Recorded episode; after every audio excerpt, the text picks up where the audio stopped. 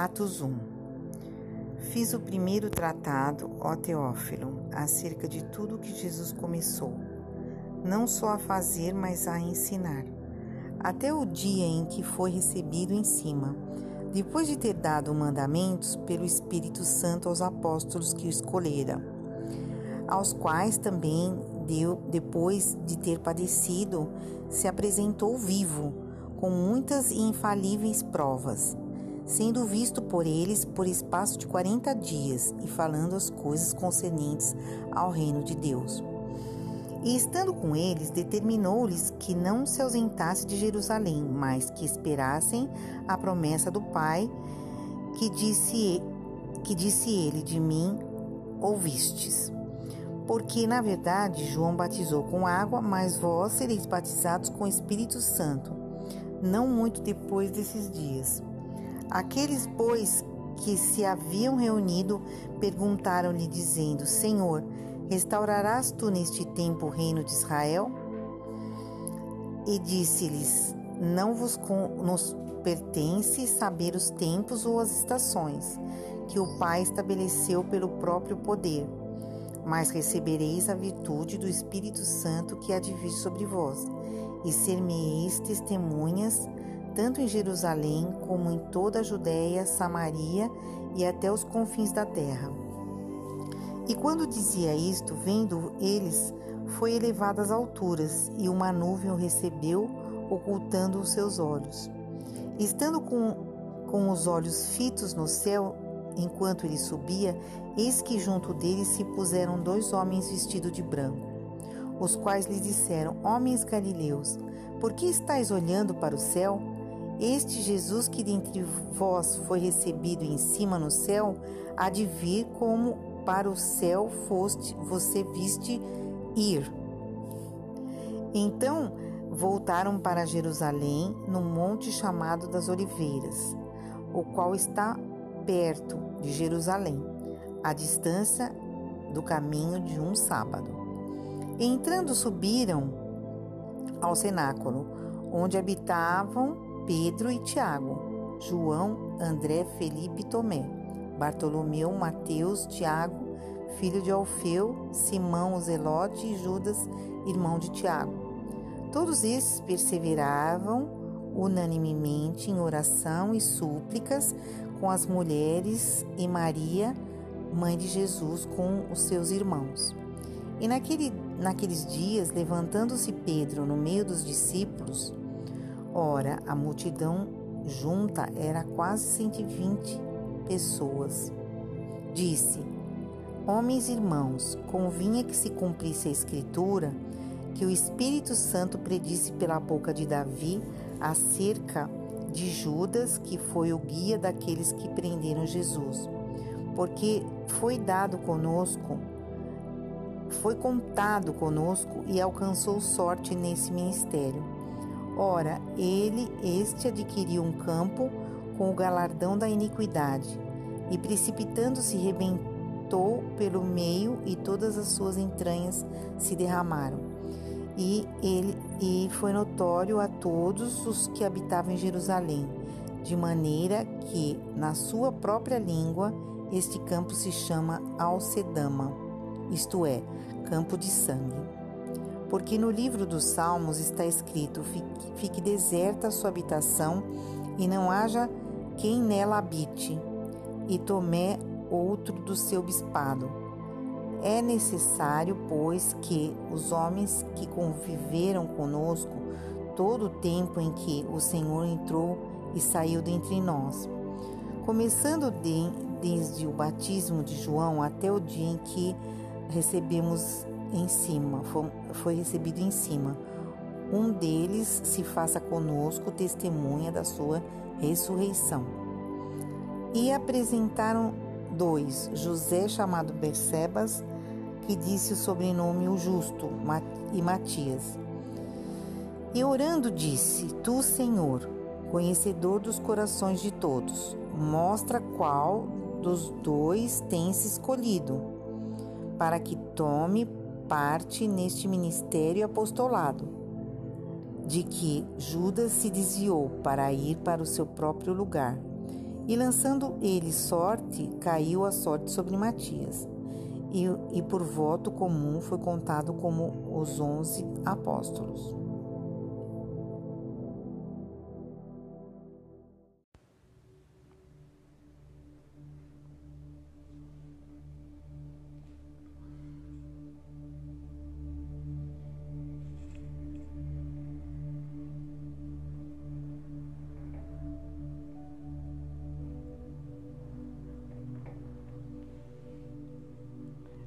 Zacarias, capítulo 4 O anjo que havia falado comigo voltou e me acordou como se acorda alguém que está dormindo. E ele me perguntou: O que é que você está vendo? Eu estou vendo um candelabro de ouro, em cima dele um vaso de azeite as sete lamparinas no candelabro e as sete tubos por onde o azeite chega até as lamparinas. Perto do candelabro estou vendo duas oliveiras, uma de cada lado. Aí perguntei ao anjo: Meu senhor, o que quer dizer isso? Você não sabe? Não, senhor, respondi. Depois disso, o anjo mandou que eu entregasse a Zorobabel a seguinte mensagem de Deus, o Senhor: Não será por meio de um poderoso exército, nem pela sua própria força que eu fará o que tem de fazer, mas pelo poder do meu espírito. Sou eu, o Senhor Todo-Poderoso, que está falando. Diante de Zorobabel, altas montanhas vão virar campos planos. Ele vai trazer a pedra mais importante do templo e o povo vai gritar: Que beleza! Que beleza! O Senhor falou comigo mais uma vez e disse: Zorobabel, pois o alicerce deste templo e ele mesmo vai terminar a construção quando isso acontecer, o povo saberá que eu sou o Senhor Todo-Poderoso e enviei você para falar para eles. E os que não deram valor a um começo tão humilde vão ficar alegres quando virem Zorobabel terminando a construção do templo. As sete lamparinas representam os sete olhos do Senhor que vem tudo o que passa no mundo inteiro. Aí eu perguntei: o que é que tem, uh, o que é que querem dizer as duas oliveiras, uma de cada lado do candelabro? E eu perguntei também: o que querem dizer os dois ramos de oliveira que estão perto dos dois tubos de ouro por onde passa o azeite? Ei, você não sabe? Não, Senhor. Então ele explicou: Eles representam os dois homens que foram escolhidos e ungidos para servir o Senhor do mundo inteiro.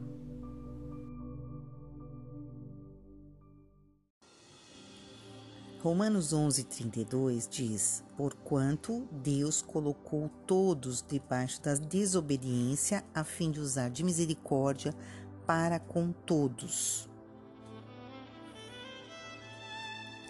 Essa palavra, ela é viva e eficaz porque o que ela diz que todos nós né, não nós todos nós dependemos da graça e da misericórdia de Deus. Não existe possibilidade de sermos abençoados a não ser pela graça em Cristo Jesus, nosso Senhor. Então todos estão debaixo, aqueles que aceitam Jesus, eles estão debaixo da presença de Deus através de Cristo Jesus em nós. Então Deus não vê o pecador, mas ele vê Cristo, o, o sacrifício de Cristo por nós.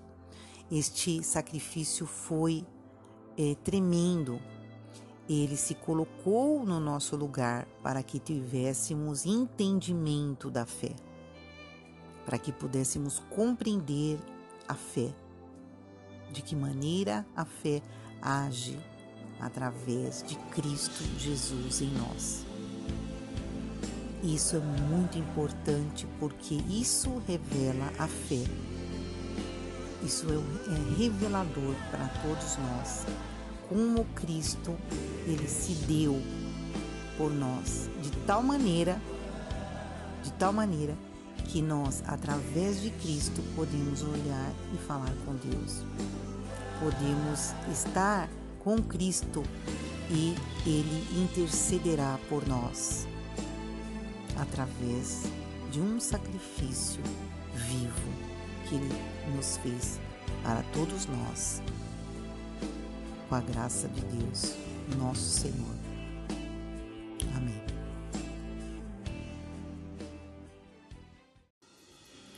Ah, Gálatas 3:22 diz: Contudo, a Escritura colocou tudo debaixo do pecado, para que a promessa fosse concedida aos que creem por meio da fé em Cristo Jesus. É outra mensagem onde Deus encerrou todas as coisas a todos nós debaixo do pecado. E a, somente através de Cristo podemos ser reconciliados com Ele. Como? Você me pergunta. Como? através de um pedido de socorro a Cristo. Você diz: Senhor, me socorre. Eis-me aqui. E Jesus Cristo em você, Ele é o nosso intercessor para o Pai através da sua fé.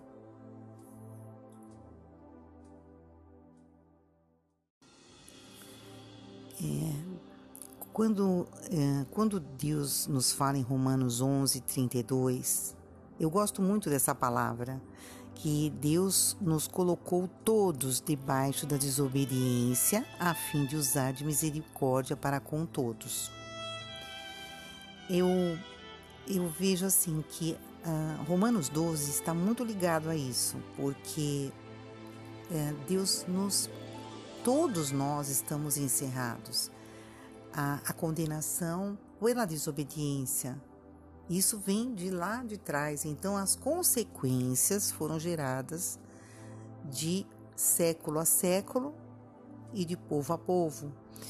E eu creio que nos dias atuais, é, eu tenho uma profunda convicção que estamos perto da grande tribulação, se é que já não estamos dentro da, da grande tribulação, né? Porque é, estamos presos dentro dos nossos, das nossas casas, né? Então eu quero é, colocar para você que Romanos 12, que o apóstolo Paulo ele, ele nos clama a todos: rogo-vos pela compaixão de Deus, que apresenteis os vossos corpos como sacrifício vivo, santo, agradável a Deus. Então, essa palavra, ela expressa muitas coisas. Ah, em primeiro lugar, eu quero dizer para você que é um clamor para todos nós, do apóstolo Paulo. E segundo lugar, que nós devemos exercer a misericórdia. A misericórdia diante da nossa humanidade. Primeira coisa. Quando eu falo humanidade, eu penso logo em mim mesma. Eu exerço para mim para que eu possa exercer para o outro essa misericórdia. Eu perdoo a mim mesma para poder perdoar o próximo.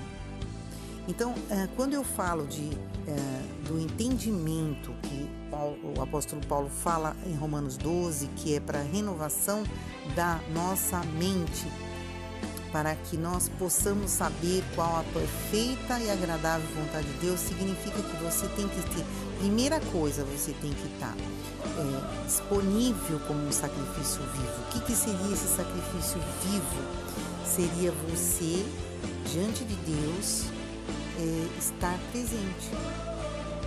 Estar presente corpo, alma e espírito. A nossa mentalidade ela engloba os três. Porque há muitas vezes a gente está corpo caído, a mente está buscando outras coisas e, e o nosso, nosso coração está abatido. Então fica inviável, impossível você eh, conseguir estar presente como um sacrifício vivo, que seria o nosso culto racional. O que seria esse culto racional? Vocês é a primeira coisa que eu quero enfatizar para você, povo de Deus, né? que já tem a experiência da fé, que já tem a experiência da, da, da religião, que já convive com, com, com isso. Então, primeiramente, eu quero que você compreenda o que é a fé. A fé é você estar presente diante de Deus, corpo, alma e espírito. Essa hora é o sacrifício que Paulo roga a nós, para que nós possamos exercer essa autoridade sobre a nossa psique, a nossa mentalidade e o nosso poder de entendimento. Então, é, esse é o primeiro fator para nós transformarmos a nossa mente, é, estar presente. Compreende? Então, o que, que seria estar presente? Você consciente no corpo, você atento na sua alma à palavra de Deus e emocionalmente buscando ao Senhor. E buscando, você está buscando, você está ali presente. Isso seria o meu entendimento para que você possa ser um sacrifício vivo, santo e agradável no nível racional. E isso, irmão, amigo, todos que me ouvem, isso trará cura para você. Porque muitas vezes eu falo, eu falo irmão é, da igreja, mas o que, o que acontece é que eu estou muito habituada a falar assim, mas não, não, não quer dizer que o irmão é apenas aquele que está na igreja. Não, eu não vejo dessa maneira. Eu não vejo dessa maneira. Todo aquele que está próximo de mim é meu irmão em Cristo Jesus.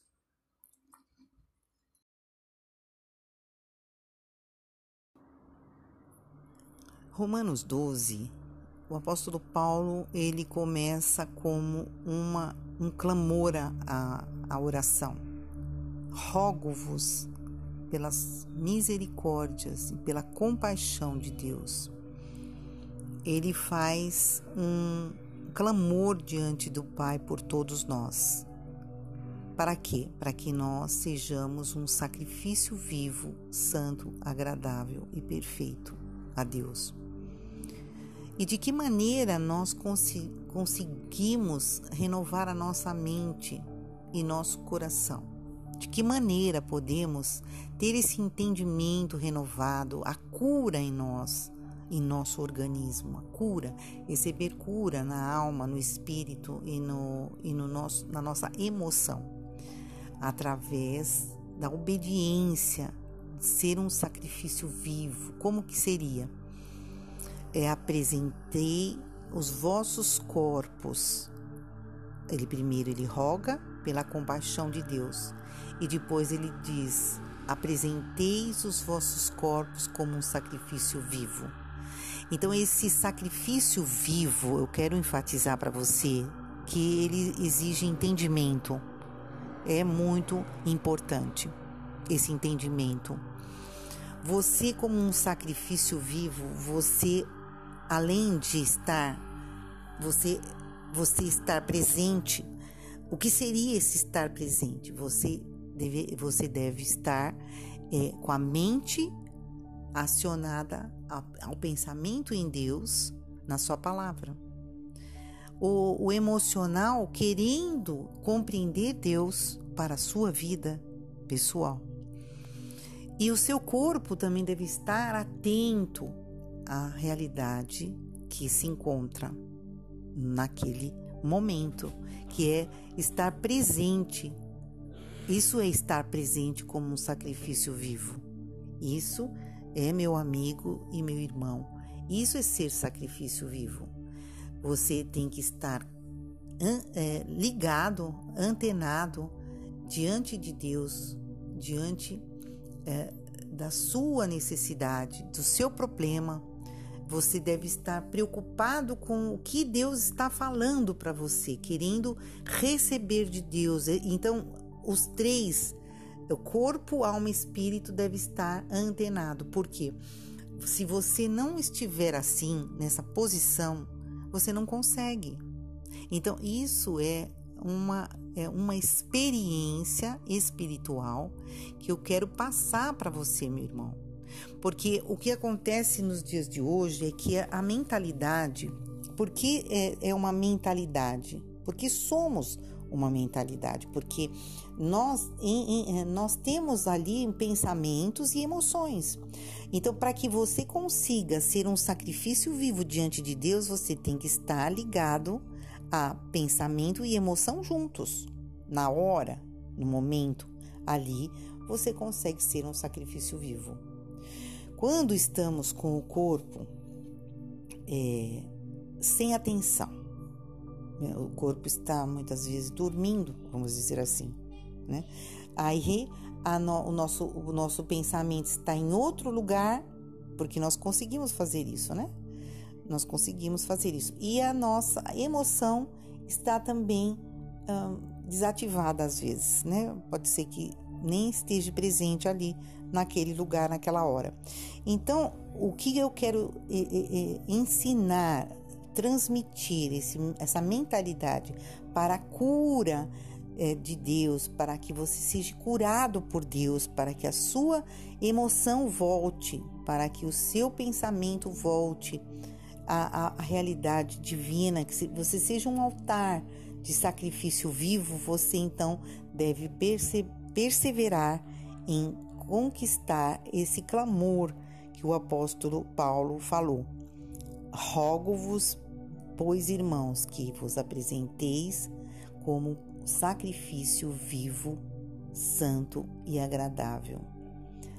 O santo, eu já também expliquei que é é, não é a santidade que você pensa, não é essa santidade. A santidade em Cristo Jesus é você ter em mente a palavra do Senhor na sua vida. Você obedecer a palavra que está na sua mente. O que Deus falou com você é essa palavra que deve ser é, refletida, meditada e é, orada para que Deus venha fazer a obra na sua vida. Porque, é, é, meu querido irmão, minha querida irmã, nós não temos condições de fazer é, muitas coisas nem por nós, quanto mais para uma outra pessoa. Então, precisamos estar presentes para nós, para que possamos ajudar o nosso próximo. Senão, é impossível a fé. É impossível agradar a Deus. A presença é do nosso corpo, alma e espírito é, para sacrifício é muito importante. E eu deixo aqui para vocês como uma oração em o nome do Senhor Jesus Cristo, nosso Senhor e Salvador.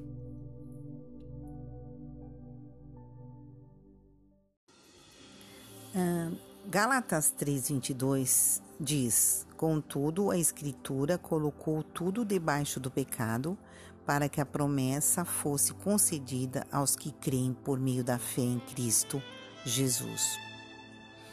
É outra mensagem onde Deus encerrou todas as coisas a todos nós debaixo do pecado.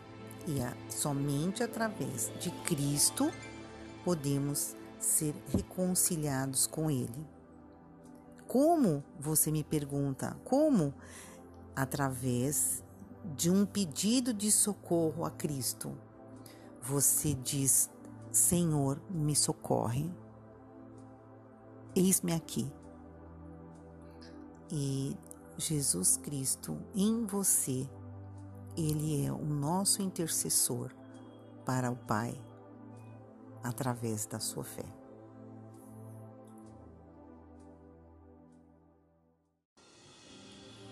Romanos 11:32 diz: Porquanto Deus colocou todos debaixo da desobediência, a fim de usar de misericórdia para com todos. Essa palavra, ela é viva e eficaz porque o que ela diz que todos nós né, não nós todos nós dependemos da graça e da misericórdia de Deus. Não existe possibilidade de sermos abençoados a não ser pela graça em Cristo Jesus, nosso Senhor. Então todos estão debaixo, aqueles que aceitam Jesus, eles estão debaixo da presença de Deus através de Cristo Jesus em nós. Então Deus não vê o pecador, mas ele vê Cristo, o, o sacrifício de Cristo por nós. Este sacrifício foi é, tremendo. Ele se colocou no nosso lugar para que tivéssemos entendimento da fé, para que pudéssemos compreender a fé, de que maneira a fé age através de Cristo Jesus em nós. Isso é muito importante porque isso revela a fé. Isso é, é revelador para todos nós. Como Cristo ele se deu por nós de tal maneira, de tal maneira que nós, através de Cristo, podemos olhar e falar com Deus. Podemos estar com Cristo e Ele intercederá por nós através de um sacrifício vivo que Ele nos fez para todos nós, com a graça de Deus, nosso Senhor.